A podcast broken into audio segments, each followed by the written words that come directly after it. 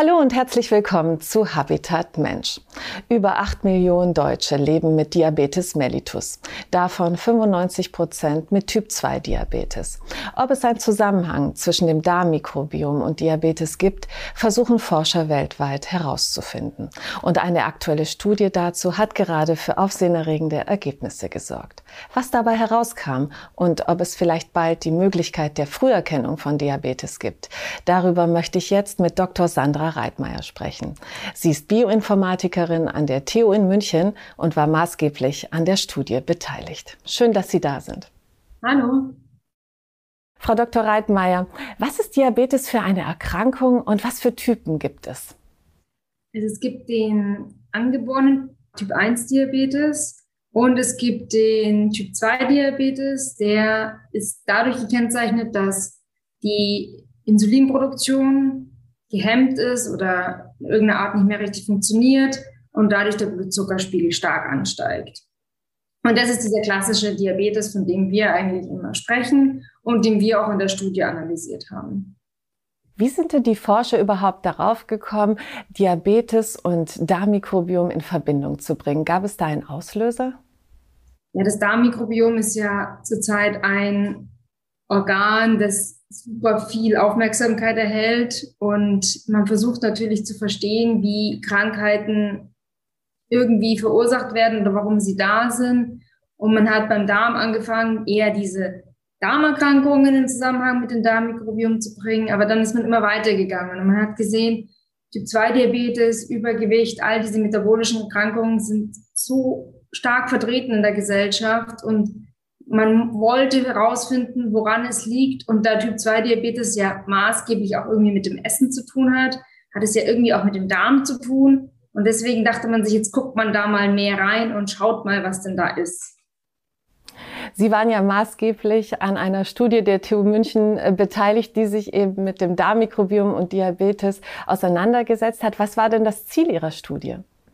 Also ganz zum Ursprung war das Ziel, simpel gesagt, einfach gesagt, zu schauen, wie ist denn der Zusammenhang von dem Darm, der Komposition, also die mikrobiellen Zusammensetzung des Darms mit Typ-2-Diabetes, welche Faktoren spielen da rein, ist es möglich, eher auf einer statistischen und maschinellen Learnings eine Risikosignatur zu erstellen und zu sehen, wo die Korrelationen und die Zusammenhänge sind. Das war so diese Grundidee die natürlich sehr, sehr, sehr komplex ist und dann auch bei weitem nicht so einfach war, wie es sich anhörte. Vielleicht können Sie mir noch mal kurz erläutern, wie ist denn der Ablauf so einer groß angelegten Studie? Das war ja eine Studie mit äh, Menschen.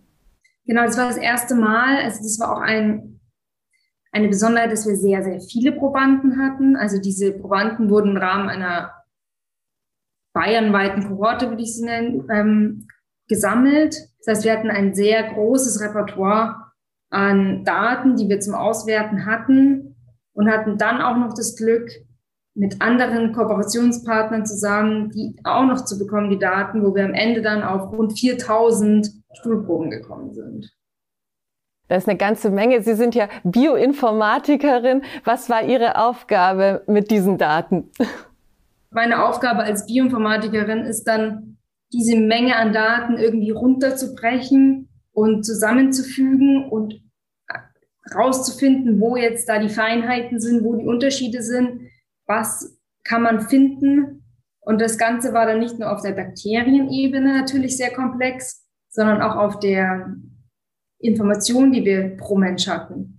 Jeder Mensch ist ja so anders und all diese Informationen musste man dann irgendwie zusammenkriegen und irgendein Ergebnis liefern, was andere dann einfach verstehen und sehen können. Und das ist die Komplexität dieses, diese großen Daten, die man dort hat. Das klingt nach einer sehr großen Herausforderung, die Sie da gemeistert haben. Was war denn dann eigentlich das Spektakuläre an dem Ergebnis? Also das Spektakuläre war eben, dass wir herausgefunden haben, das erste Mal, in einer humanen, in einer menschlichen Kohorte, dass der Darm einer tageszeitlichen Schwankung unterliegt. Das heißt, es gibt ein paar Bakterien, die wir in der gesamten Kohorte entdeckt haben, die einfach mal unterm Tag mehr da sind als am Abend oder einfach so einer Schwankung unterliegen. Und diese Schwankung folgt zu einer Cosinuskurve, wie man sich einfach so eine schöne Kurve, wie man sich vorstellen kann. Die geht mal hoch, die geht mal runter. Und das ist nicht in allen Bakterien natürlich zu finden, aber wir haben das erste Mal gezeigt, dass es überhaupt da ist. Aber wenn man dann jetzt eine Gruppe von Typ-2-Diabetikern anschaut, ist da keine Schwankung mehr zu erkennen. Die, die sind wie ein Zickzackmuster oder immer niedrig oder immer hoch, aber die folgen nicht mehr der gleichen Kurve wie in einem gesunden Menschen. Das heißt, sie haben einen gestörten tageszeitlichen Rhythmus. Und das war dann dieses, wow, wie kann denn das sein? Also wieso sind die jetzt in den Menschen gestört? Und dadurch sind wir dann von beiden Seiten zu der finalen Signatur quasi gekommen, wo wir gesagt haben, okay, diese Bakterien scheinen wirklich einen Einfluss zu haben und scheinen wichtig zu sein in irgendeinem Zusammenhang mit dieser Erkrankung. Und es war eher so eine, bisschen so eine Zufallsentdeckung, würde ich sagen, die uns aber dann auch einen Schritt näher daran gebracht hat, den Darm besser zu verstehen und auch die Erkrankung dadurch besser zu verstehen. Wie kann man sich die tageszeitlichen Schwankungen des Mikrobioms eines gesunden Menschen vorstellen? Also dieses Bakterium ist immer da, aber wenn zum Beispiel am Morgen ist es einfach vermehrt vorhanden, weil man es nach dem Aufstehen braucht, weil es in irgendeiner Art und Weise gerade einfach jetzt vermehrt gebraucht wird und dadurch steigt die relative Häufigkeit dieses Bakteriums. Und am Nachmittag ist vielleicht nicht mehr so sehr zu brauchen und dann, dann sinkt einfach diese relative Häufigkeit. Das ist immer so, man kann es immer vorstellen, so der geht dann wieder zurück und ruht sich so ein bisschen aus und ja, ist gerade nicht mehr so präsent und dann kommen andere, die sind dann präsenter. Und das haben wir halt gesehen, das sieht man immer. Also die folgen alle einen unterschiedlichen 24-Stunden-Rhythmus, den sie aber jeden Tag wieder haben. Also der kommt einfach immer wieder. Und bei Diabetikern ist eben dieser Rhythmus nicht vorhanden. Konnten Sie sich das irgendwie erklären? Wir haben uns dann versucht, das natürlich mit Essverhalten in Zusammenhang zu bringen, weil man natürlich dann gedacht hat, okay, Vielleicht essen Typ-2-Diabetiker später, zu einem späteren Zeitpunkt oder einfach öfter, weil ja auch mit Übergewicht viel der Zusammenhang dargestellt wird und haben dann weiter unsere Daten, wir hatten das Glück, dass auch Ernährungsdaten erhoben wurden und haben dann geguckt, okay, liegt es am Esszeitpunkt und haben aber nichts erkannt. Aber ein Bakterium ist ja immer nicht nur einfach da, sondern hat ja auch eine Aufgabe. Und die Aufgabe ist oft einfach Stoffwechselwege beteiligt zu sein an Stoffwechselwegen. Und die Annahme ist natürlich da, dass diese Stoffwechselwege mit diesen gestörten Bakterien vielleicht irgendwie gehemmt werden, wie eine Insulinproduktion, und man dadurch dann erklären kann oder verstehen kann, warum dieser Kandidat jetzt anders sich verhält, als er sich normal verhalten sollte. Wie viele Bakterien haben Sie denn identifiziert, die sich bei Diabetikern anders verhalten als bei gesunden Menschen? Wir sind am Ende mit einer Liste von 13 quasi rausgegangen und rausgekommen und haben dann basierend auf diesen 13 Bakterien ähm, wieder mehr meiner Richtung dann ein Modell erstellt, also ein mathematisches Modell, was jetzt diese 13 Bakterien mit reinnimmt und dann eine Risikoabschätzung machen kann, basierend auf diesen Bakterien. Können Sie beschreiben, was Ihr mathematisches Modell vorhersagen kann? Also zum einen hatten wir ja das Glück, dass wir innerhalb unserer Kohorte auch einen, ein Fünf-Jahres-Follow-up hatten. Das heißt, wir wussten, wer zum Zeitpunkt 2013, als die ersten Daten erhoben wurden, zum Beispiel noch gesund war, aber fünf Jahre später, 2018, Typ 2 Diabetes entwickelt hat. Und durch dieses Wissen konnten wir unser Modell testen und sagen, okay, ist es möglich, jetzt vorherzusagen, ob dass dieser Mensch unter Risiko ist.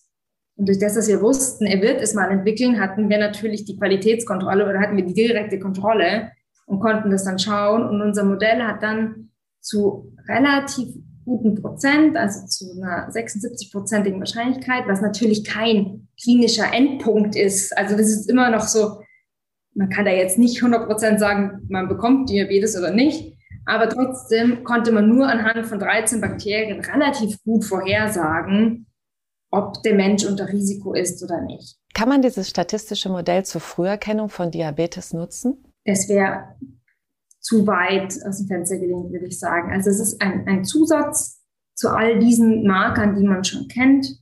Also natürlich ist jetzt ein, ein Blutmarker viel ja, informativer.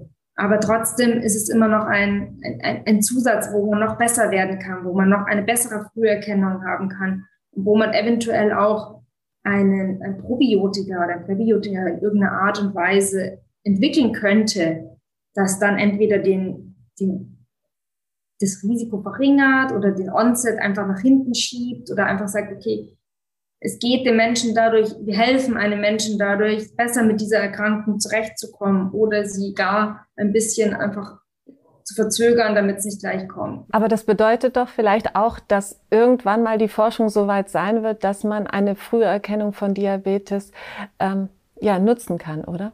Das wäre natürlich toll. Also das wäre natürlich unser, unser Ziel und wir arbeiten weiter daran. Wir haben das jetzt in einer humanen Kohorte gezeigt. Jetzt muss man einfach noch mehr ins Detail gehen. Jetzt muss man einfach gucken, was machen die Bakterien wirklich.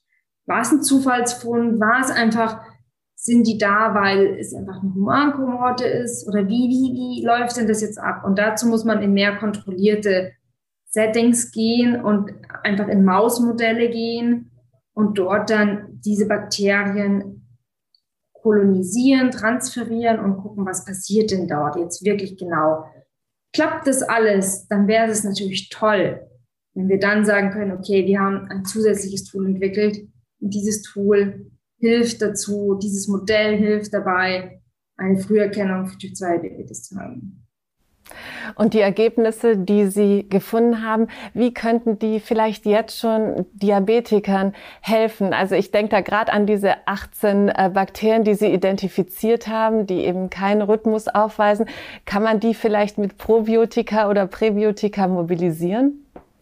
Das wäre auch das Ziel natürlich. Wir wissen jetzt, unsere Studie basiert auf einer Methode, das ist eine 16S-Sequenzierung. Das ist da macht man quasi nur so einen kleinen, kleinen Teil des Ganzen. Und jetzt müssen wir den großen Teil des, von allem mal auswerten und gucken, wie, was sind das genau für welche?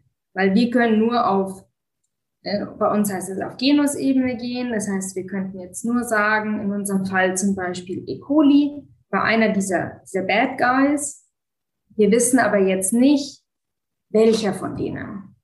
Und dazu muss man dann einfach tiefer gehen. Und an der aktuellen Studie, was hat Sie persönlich am meisten überrascht an den Ergebnissen? Mich persönlich hat am meisten überrascht, dass wir, dass ich mit meinem wirklich eher straightforward theoretischen, statistischen Ansatz auf eine gleiche Liste an Bakterien gekommen bin, wie ein Chronobiologe, der den tageszeitlichen Schwankungen anschaut und genau diese Kandidaten dann auch ihren Rhythmus verlieren. Das war so dieses, wow, wie kann denn das eigentlich sein? Wie geht es jetzt mit den Ergebnissen dieser Studie weiter? Was sind die nächsten Schritte? Da gibt es mehrere Ansätze. Eine Idee ist zum Beispiel, den, den, den Stuhl von erkrankten Personen in eine Maus zu transferieren und dann natürlich zu gucken, was passiert denn da jetzt? Mit besonderem Mehr Augenmerk auf diese Bakterien oder diese einzelnen Bakterien, die wir identifiziert haben, zu kultivieren, hochzuziehen und zu gucken, was, was machen die, was bewirken die. Wenn wir die jetzt in eine Maus geben, wird die Maus gesünder, wird sie kränker? Wie können wir den Rhythmus stören? Wie können wir den Rhythmus vielleicht auch wieder herstellen von diesen, die, die den nicht mehr hatten? Gibt es eine Möglichkeit, denen jetzt wieder quasi einen Schubser zu geben und zu sagen, hey, jetzt haben sie wieder einen? Das wäre natürlich auch toll, weiß man aber alles nicht. Muss man rausfinden. Und was ist so Ihre Hoffnung, Ihr Traum? Was würden Sie sich wünschen, als Ergebnis dann herauszubekommen, jetzt in der Weiterführung Ihrer Forschung? Der Wunsch wäre natürlich, dass wir zum einen, ich als Statistiker und Informatiker ein Modell erstellen kann, was wirklich immer besser wird.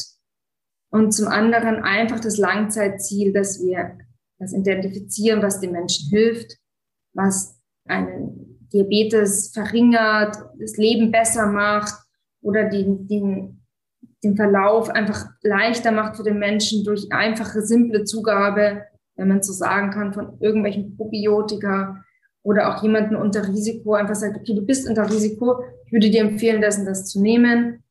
Das wäre natürlich toll, wenn das irgendwann so einfach, Anführungszeichen, einfach funktionieren würde. Wenn wir jetzt mal in die, sagen wir, ferne Zukunft blicken, wird es vielleicht irgendwann mal die Möglichkeit geben, durch die Behandlung des Darmmikrobioms Diabetes zu heilen? Das glaube ich nicht. Also das wäre, da gibt es viel wichtigere, in, im Diabetes viel wichtigere Punkte, die man adressieren muss und kann als den Darm. Ich glaube, dass es einfach ein, ein Zusatzmarker ist zu all den guten Markern, die es schon gibt. Es ist kein Ersatz, auf keinen Fall, es ist nur ein Zusatz. Frau Dr. Reitmeier, ich bedanke mich ganz herzlich für dieses Gespräch und die wirklich spannenden Einblicke in Ihre Arbeit. Es ist unglaublich, was sich auf diesem Gebiet alles tut und wir wünschen Ihnen weiterhin alles Gute für Ihre Forschung. Ich danke Ihnen. Das war Habitat Mensch für heute. Auf unserer Facebook-Seite gibt es noch viele interessante Informationen zum Thema Mikrobiom.